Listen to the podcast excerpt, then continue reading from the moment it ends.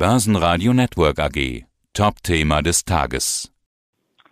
Bruno Ettenauer, Vorstandsvorsitzender der SIMO AG Wien. 2021 ist das beste Jahresergebnis in der Unternehmensgeschichte, wenn man das als EPS betrachtet. Rekordergebnis, die Aktie von 3,24 Euro. Was wird es denn als Dividende geben? Unser Vorschlag wird sein 65 Cent jeden Aktie. Äh, dafür ist aber noch ein Beschluss der Hauptversammlung notwendig. Ja, die CPI hat die Kontrolle bei der Immofinanz. Am 2. März nach der Pressemeldung dachte man, naja, Haken dran an der Übernahmegeschichte der S-Immo durch die Immofinanz. Gratulation auch zu den Immofinanz-Aktienverkauf. Hier haben Sie einen zweistelligen Betrag gewonnen. Die Veräußerung des Anteils von 12,7 Prozent an der Immofinanz AG hat ja die S-Immo einen Verkaufserlös und mit Liquiditätszufluss von über 400 Millionen Euro erzielt und da kam ein Gewinn von 81 Millionen Euro dabei heraus. Also dachte man fast Haken dran an der Immofinanz. Was soll die Immofinanz mit 42,5 Prozent Beteiligung an der S-Immo machen? Bei der Satzung der S-Immo gibt es ja einen sogenannten Übernahmeschutz. Wo liegt denn dieser und können Sie uns das bitte nochmal erklären? Es gibt mal grundsätzlich eine Stimmrechtsbegrenzung bei 15 Prozent. Das heißt, auch wenn Sie mehr als 15 Prozent an einer Gesellschaft der SIMO haben, sind Ihre Stimmrechte mit 15 Prozent begrenzt. Das heißt konkret, dass die CPI Group die 16 Prozent an uns direkt hält und 26 Prozent indirekt über die Immofinanz ist in, in der Abstimmung in der Hauptversammlung mit 15 Prozent nach der derzeit aktuellen gültigen Satzung äh, begrenzt. Das heißt, es ist kein klassischer Übernahmeschutz, aber es ist ein Schutz für, sage ich, Minderheitsaktionäre und Kleinaktionäre. Das heißt, Sie dürfen gar nicht mehr Stimmrechte ausüben dann? Sie können es nicht. Sie, sie, ich ziehe die Satzung derzeit nicht vor, dass äh, das möglich ist. Am 14.04. haben Sie ein Verlangen der CPI Property Group quasi auf Einberufung einer außerordentlichen Hauptversammlung erhalten. Sie sagten, Sie werden es prüfen. Wie lange werden Sie prüfen und was wird hier eigentlich geprüft? Das Anlegen für die HV? Schon das Begehren der CPI-Gruppe geht genau auf diesen Punkt, nämlich eine außerordentliche Hauptversammlung mit einem Tagesordnungspunkt, nämlich eine Abstimmung über die Abschaffung des Höchststimmrechts und die entsprechende äh, Registrierung dann im Firmenbuch. Das ist der eine Punkt. Die Konsequenz einer derartigen erfolgreichen HV wäre, dass äh, es in weiter Folge ein Übernahmeangebot auf die SIMO oder für sämtliche anderen Aktionäre der SIMO geben muss. Das entsteht ex lege. Das heißt, es ist wirklich ein, ein, eine kombinierte Übernahme, die jetzt voraussetzt, dass es äh, zu einer Aufstellung dieses Höchststimmrechts kommt. Wir müssen das prüfen, und zwar nicht nur sogar als Standalone im Zusammenhang mit der Frage, ist die Abschaffung zulässig, nicht zulässig, das entscheiden übrigens die Aktionäre, sondern auch, was ist die Konsequenz der Weiterfolge für die, für eine mögliche weitere Übernahme an die, oder Übernahmeangebot an die Restaktionäre. Wir müssen das prüfen und die, wie sagen, die Schwierigkeit dabei ist natürlich, dass es sowieso in zeitlicher Nähe zu unserer ordentlichen Hauptversammlung, also zur, zur Jahreshauptversammlung steht. Das prüfen wir. Wir prüfen, ob hier die Interessen aller Aktionäre entsprechend abgebildet sind. Und dafür hat uns, muss man auch dazu sagen, die CPI auch ein Verhandlungsangebot unterbreitet, dass sie das mit uns verhandeln möchte. Und da möchte ich jetzt nicht vorgreifen. Und in diese Verhandlungen sind wir eingetreten und äh, die, die sind noch nicht abgeschlossen. Mhm, mh. Aber eine außerordentliche Hauptversammlung könnte ja eigentlich erst nach der ordentlichen stattfinden. Theoretisch. Nein, sie ist, sie ist theoretisch ja, aber sie ist sehr zeitnahe. Das heißt, wir haben ja grundsätzlich demnisiert unsere Hauptversammlung für Juni, 10. Juni 2022.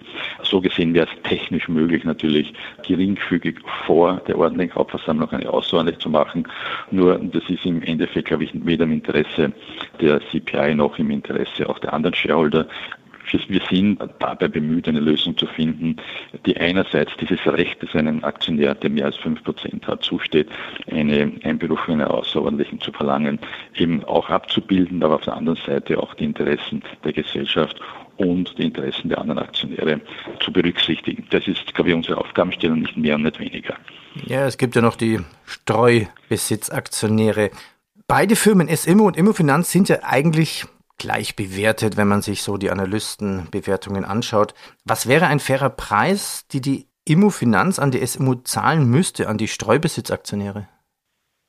Das ist eine gute Frage, die möchte ich jetzt noch nicht beantworten, letztendlich, weil das auch Teil der Verhandlung natürlich ist, hier einen fairen Preis zu ermitteln, der einerseits sich auch aus den ich, objektiven Betrachtungen des Unternehmens ab, ableiten lässt, andererseits letztendlich auch aus der allgemeinen Marktlage sich ergibt. Und da sieht man ja, dass es durchaus auch äh, Bewegungen am Markt gibt.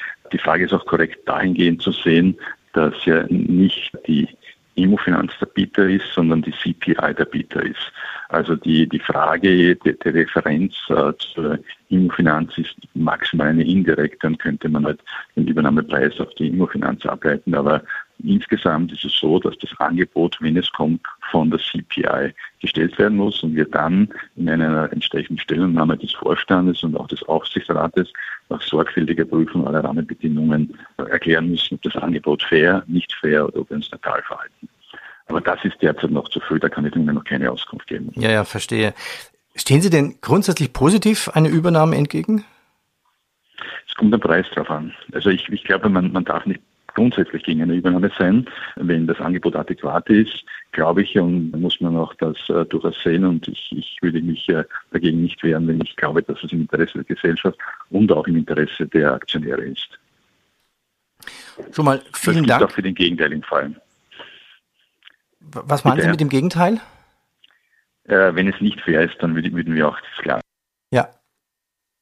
Immobilien, doch Betongold. Die Mieterlöse beliefen sich jetzt auf 131,3 Millionen Euro, also damit über 6 Prozent, 6,5 Prozent über dem Vorjahresniveau. Was bedeutet das, dass die Mieten pauschal um 6,5 Prozent gestiegen sind?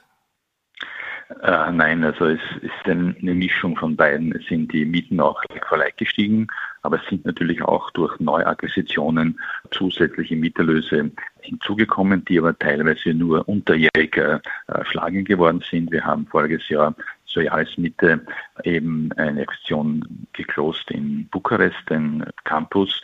Auch hier sind alle Quote-Mieterlöse im noch dazugekommen und auch im letzten Monat haben wir Budapest Gate äh, äh, geklost in Budapest, wo auch noch eine Monatsmiete hinzugekommen ist. Das heißt, die Mieten sind nicht per se um 6,5 Prozent like for like gestiegen, aber es ist eine Mischung von beiden, nämlich Mietsteigerung auf der einen Seite und äh, zusätzliche Akquisitionen auf der anderen Seite. Wir haben jetzt in Europa eine Inflation von rund 8 Prozent. Niemand ist überrascht, wenn die vielleicht auch zweistellig werden würde, je nach Land. Wie gehen Sie damit um? Werden Sie dann die Mieten 2022 auch dementsprechend erhöhen können, müssen, dürfen? Ich glaube, die, die Frage ist, vertraglich haben wir die Voraussetzungen in, sagen, in Wiegendfällen dafür getroffen, dass wir berechtigt sind, hier nach den entsprechenden Änderungen im Verbraucherpreisindex in den jeweiligen Jurisdiktionen an, anzuheben. Es ist davon nicht abhängig, inwieweit äh, Mieter letztendlich dazu auch in der Lage sind und ob man nicht andere Lösungen trifft, dass man das nur teilweise weitergibt, aber die Mietverträge verlängert. Ich glaube, das ist eine, Vielzahl von Optionen offen. Aber grundsätzlich sind, ist es für uns so, dass wir vorhin, und das ist die umgekehrte Seite, wir sind auf der der Zinsänderungsseite, also quasi auf unserem Zinsaufwand, sind wir zu 100 Prozent mindestens für die nächsten fünf Jahre gehatcht. Das heißt, äh, wir haben ein Zinsänderungswagnis auf dieser Seite, sodass jede Änderung auf der anderen Seite für uns nicht unhilfreich wäre, äh, nämlich was die Ertragssituation betrifft. Auf der Bewertungsseite könnte es anders ausschauen. Okay, verstehe. Die möglichen Zinsen in der Zukunft, die werden ja auch vermutlich je nach Nachhaltigkeitsrating dann dementsprechend anders sein, wenn Sie Nachhaltigkeitsziele einhalten. Wie weit sind Sie hier denn schon mit Ihren Nachhaltigkeitskonzepten? Also wir haben, wir haben hier im Jahr 2021 massive Anstrengungen gemacht, dieses, diese ESG-Themen zu verstärken, nämlich einerseits durch auch durch entsprechendes Monitoring von außen, haben ein MSCI-Rating jetzt von, von A und haben aber auch auf der anderen Seite natürlich begonnen, unsere unser Portfolio durchzuleuchten. Was ich Ihnen sagen kann, alle neu gekauften Objekte verfügen über entsprechende Zertifizierungen, die sich im Gold, Platin und, und was immer Bereiche bewegen. Das heißt, wir, wir versuchen hier eine duale Struktur, nämlich einerseits Verbesserung der bestehenden Objekte und Zukauf mit einem Schwergewicht oder ausschließlichen Ausrichtung in Richtung zertifizierte Objekte. Was bei uns natürlich schon eine Rolle spielt, ist natürlich, wir haben einen sehr hohen Bestand an Wohnimmobilien in Deutschland, also als Objekte, die in der Jahrhundertwende errichtet sind, also in der Regel an sich technisch hochwertig sind. Manchmal natürlich, dort ist es nicht viel aufwendiger und wir haben etwa 300 Objekte, die, wo es um Ertüchtigungsmaßnahmen geht, die wir aber sehr konsequent angegangen, angehen werden und angegangen haben. Und ich sehe auch dort äh, für die, für die SIMO eine Herausforderung, aber keine Bedrohung. SIMO in Österreich, Deutschland, Rumänien, Ungarn, Kroatien. Also kein Einfluss durch den Russland-Ukraine-Krieg oder gibt es da irgendwo indirekt einen Einfluss? Wir, wir alle haben, werden, werden diesen, diesen Einfluss merken und spüren, wenn nicht direkt, sondern indirekt. Möglicherweise werden die Country Spreads sich verändern. Also zu sagen, der beeinflusst uns nicht, wäre, glaube ich, vollkommen verfehlt und würde die Situation auch unterschätzen. Aber es, wir sind vorbereitet. Das heißt, wir, wir schauen genau natürlich, wo sich Änderungsthemen ergeben können, so wie übrigens alle und haben uns auch die entsprechenden Pläne dafür überlegt, wo wir es halt unmittelbar sehen. Es, es ist natürlich in der Risikoeinschätzung und auch auf der Zinsseite, dass jede Unsicherheit und sei es eben auch durch diesen Konflikt noch angeheizt, natürlich zu Veränderungen führt und die werden auch uns treffen, so wie alle anderen auch. Ja. Wie viel Ihre Immobilie haben eine Gasheizung? Haben Sie zufällig darüber einen Überblick oder eine Zahl? Wenn jetzt kein Gas mehr kommt, kann man nichts machen, oder? So einfach ist die Sache nicht. Ich glaube, da würden wir natürlich auch uns äh, zu wenig Sorgen machen. Aber ich glaube, was wir tun, ist das gemeinsam mit den Mietern, weil der, der unmittelbare Bezieher, wenn ich jetzt Ungarn ausschließe, der Energiequellen ist natürlich äh, der Mieter und sind nicht wir. Also wir kontrollieren nicht direkt mit den Versorgungsunternehmungen. Das hätte einen Einfluss darauf, aber das ist, das, stehen wir nicht ganz allein. Was wir gemacht haben in der Vergangenheit, war natürlich immer sehr stark in Richtung auch äh, Alternativnutzung, äh, Themen. Wir sind in vielen Fällen an Fernwärme angeschlossen. Wir haben in vielen Fällen auch zumindest die Möglichkeit, mit, mit, mit Strom äh, zu intervenieren. Aber im Grunde nach ist das sicherlich eine Herausforderung. Aber wie gesagt, da stehen wir nicht alleine da. Und ich glaube, dass es ein, ein Konzept geben muss, wo man zuerst einmal beginnt, wo, wo kann man sparen, wo kann man äh, überhaupt den, den, Verbrauch senken. Das ist die unmittelbare Maßnahme. Die zweite Maßnahme wäre die, wenn, wenn kein Gas äh, fließt, dann hat es natürlich auf den, auf den Betrieb der Objekte massiven Einfluss. Aber nicht nur auf unsere. Ja, schließen wir das Interview ab mit dem Ausblick 2022. Vielleicht ist es ja der letzte Ausblick vor einer möglichen Übernahme. Man weiß es nicht. Ja, was sind Ihre Ziele für das Jahr 2022? Also wir haben, wir, wir haben einmal eine sehr robuste Bilanz. Ich glaube, das ist das beste Vorzeichen, wenn, wenn, wenn sich Märkte verschärfen und Marktänderungen eintreten, ist es mit einer starken Bilanz in so eine Situation eintritt. Wir haben 45 Prozent Eigenkapital, wir haben einen hohen Cashbestand und auch einen hohen Cashbestand, selbst wenn es den einen oder anderen Change of Control Klausel vielleicht geben wird. Das heißt, wir werden natürlich eines machen, wir werden unsere Politik der Investitionen fortsetzen, auf, aber auf einem sehr vorsichtigen Niveau, weil wir halt auch mit Änderungen äh, rechnen oder rechnen müssen. Ist die eine Seite. Und wir werden nicht, nichts tun, was uns in einer, in einer Situation einer Übernahme unmittelbar schaden würde. Und das, glaube ich, ist das, was wir tun können. Ich selbst bin sehr zuversichtlich, dass auch 2022 ein sehr gutes Ergebnis werden wird. Diesmal eher von der Zinsseite und von der Bewertung der äh, Absicherung getrieben, möglicherweise mit einem etwas Druck auf die, auf die Bewertungsergebnisse, wenn die langfristigen Zinsen weiter steigen. Aber in der, in der Summe, in der, auf der Kerntätigkeit am operativen Bereich bin ich sehr zuversichtlich. Und es hat sich auch ge gezeigt, dass bei dem Teilen, die wir vor dem Hotelbereich, wo wir auch investiert sind, bereits 2021 massive positive Änderungen feststellbar waren und diese sollten sich eigentlich fortsetzen.